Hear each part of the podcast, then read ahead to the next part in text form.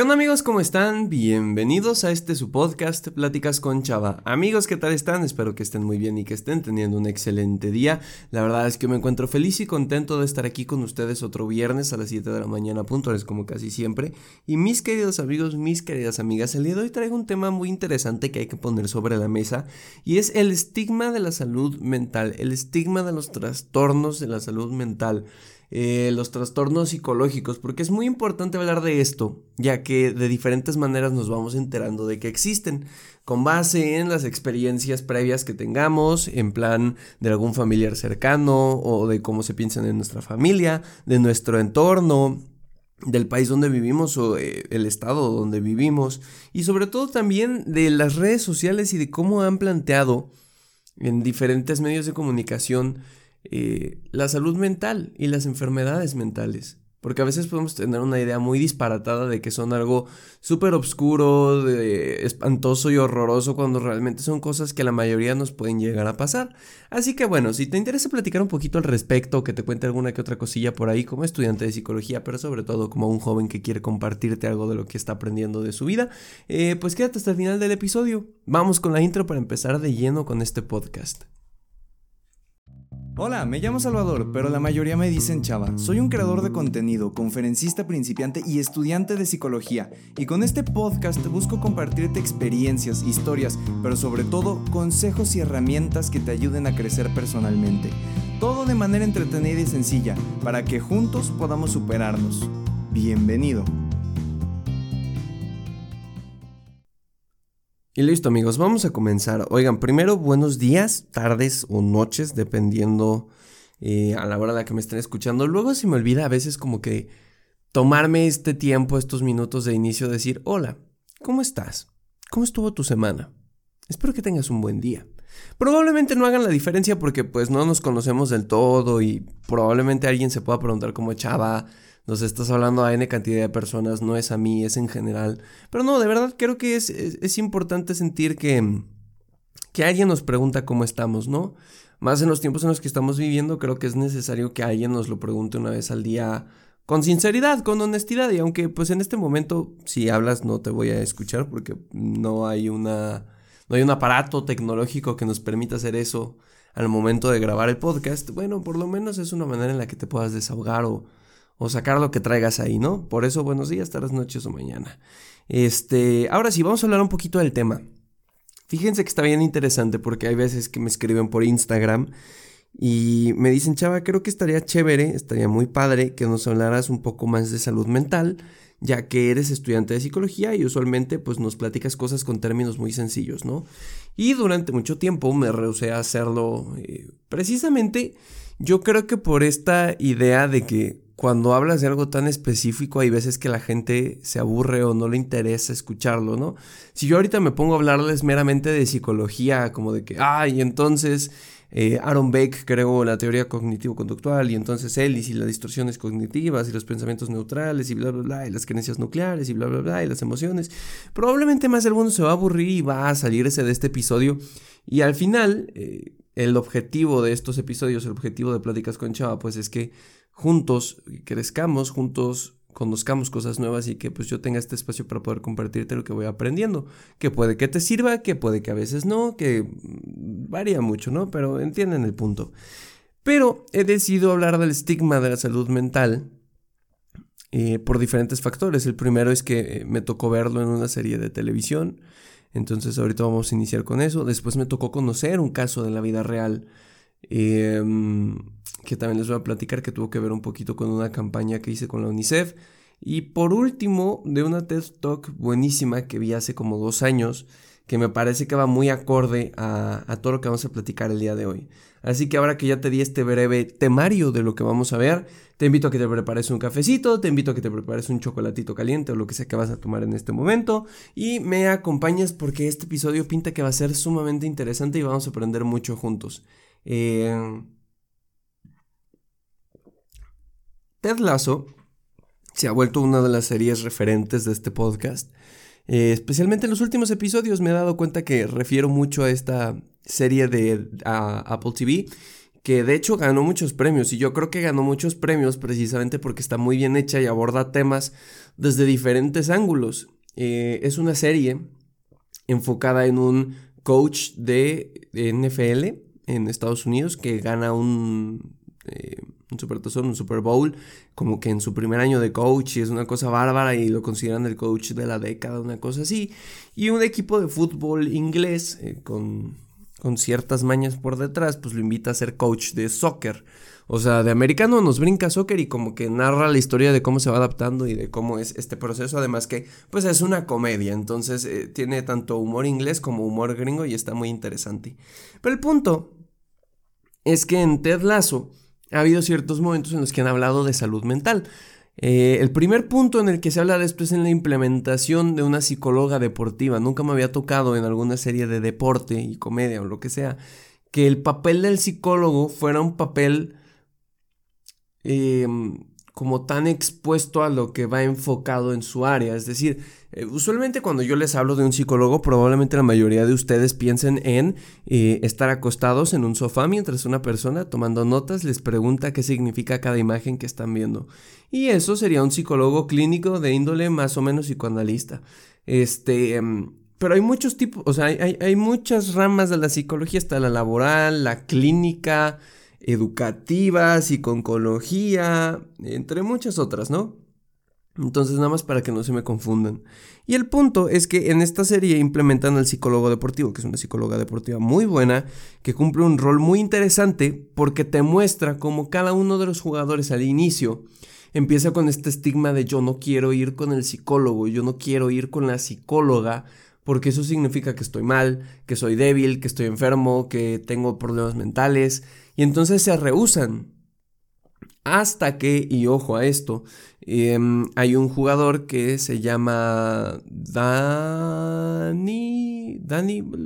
o sea, interpreta. Creo que el actor es un mexicano también. Pero el papel que interpreta es como de un jugador mexicano. Ah, Dani Rojas, ya me acordé.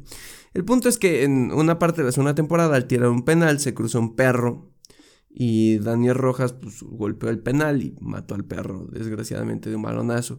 Entonces le genera un trauma tan duro que de ser un crack, una superestrella en el fútbol, empieza a fallar todo, empieza a desconcentrarse, empieza a bajar su nivel deportivo y al final eso le repercute al equipo ya que era una de sus figuras. Mm. Con la implementación de la psicóloga deportiva, trabajan un poquito, yo creo que no estoy seguro, ¿no? Porque no se ven tanto las sesiones, pero trabajan un poco, yo creo que reestructuración cognitiva y hacen entonces que este recuerdo amargo que le significa a Dani Rojas como soy una mala persona y el fútbol es muerte, lo resignifican a fútbol es vida y a veces muerte. Y entonces de este pensamiento totalitario de es blanco negro, él encuentra un gris y entiende que es una dualidad, que no que hay, que hay un punto medio dentro de todo eso, ¿no? Que, que no es derecha o izquierda, arriba o abajo, sino que es en medio. Y está muy interesante. Eh, otro de los puntos importantes, de hecho, y es de, donde saco la idea de hablar de esto en esta serie, es un partido en el que el coach Lazo, el, principal, el que les digo, eh, tiene un ataque de ansiedad a mitad de un partido de fútbol. Usualmente podemos pensar que un ataque de ansiedad puede ser de diferentes maneras, ¿no? Hay gente que lo refiere como una falta de respiración, otros que se les hace el corazón, otros que se les nubla la vista, eh, algunos lo somatizamos, o bueno, algunos lo sentimos de diferente manera. Pero el punto es que él como que se empieza a marear, se empieza a cansar y decide salir corriendo del campo porque no aguanta, no, no, no lo logra. Y el problema es que era un partido muy importante de cuartos de final en el que necesitaban ganar y él literalmente abandona el campo, ¿no? Entonces, eh, la prensa se pregunta por qué el coach Lazo abandona el campo en un partido tan importante e inventan la excusa en el equipo que fue porque tenía problemas estomacales, porque venía flojito porque comió papaya en la mañana. Y así se sigue, y durante mucho tiempo se pasa la noticia en periódicos y así que le dio nada más diarrea o que eh, estaba indispuesto del estómago.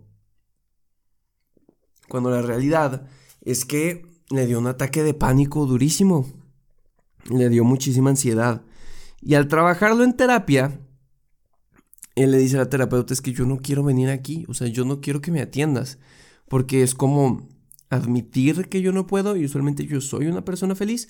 Entonces como que bajo esa premisa el coach Lazo se rehusaba a tener ayuda psicológica.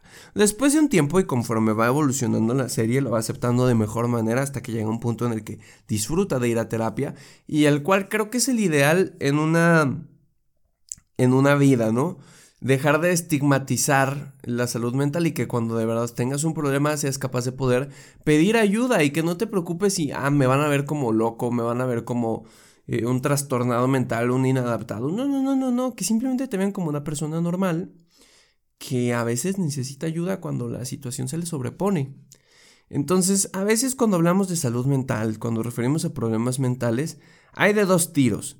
O los romantizamos o los imaginamos de la peor manera, ¿no? Si yo ahorita te digo, piensa en un hospital psiquiátrico, probablemente vas a estar ahí pensando, no sé, una cosa negra con murciélagos arriba y tipo Arkham, o sea, una cosa fea, ¿no? Y de esto hablaba la TED Talk que, que les digo que vi hace como dos años, que era como cuando tú hablas de salud mental y dices, ah, me van a internar en el psiquiátrico.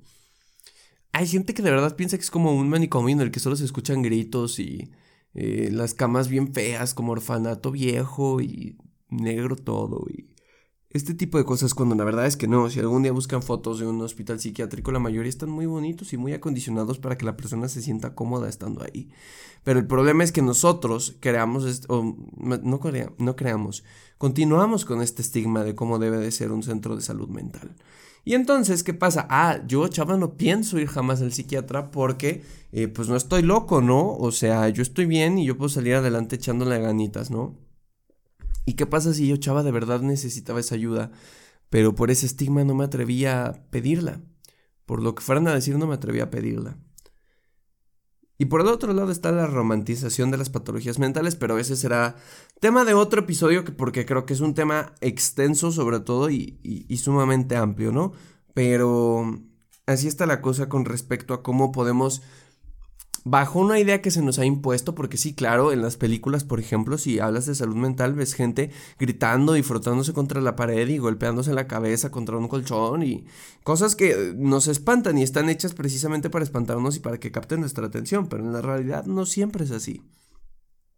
Y el problema de seguir creyéndonos esta idea, esta imagen que Hollywood nos manda, es que no salimos de esa casilla en la que ya tuvimos y ya ponemos a cualquier persona que vaya al psiquiátrico.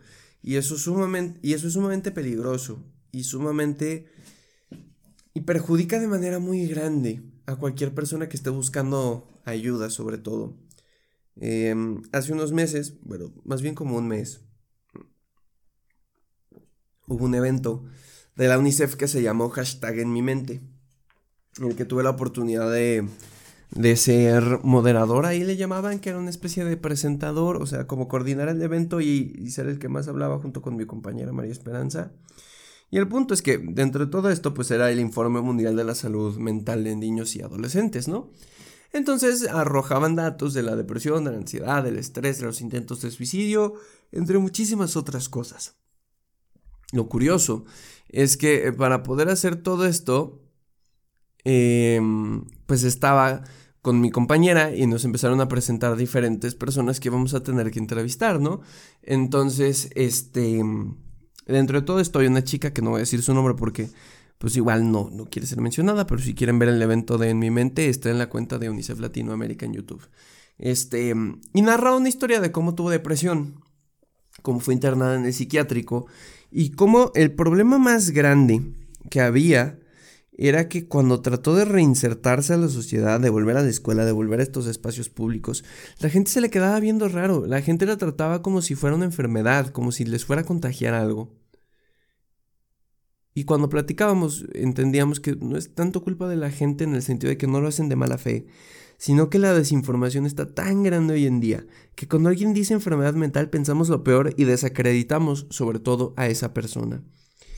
Eh, hay un libro que se llama El elogio a la locura de Erasmo de Rotterdam.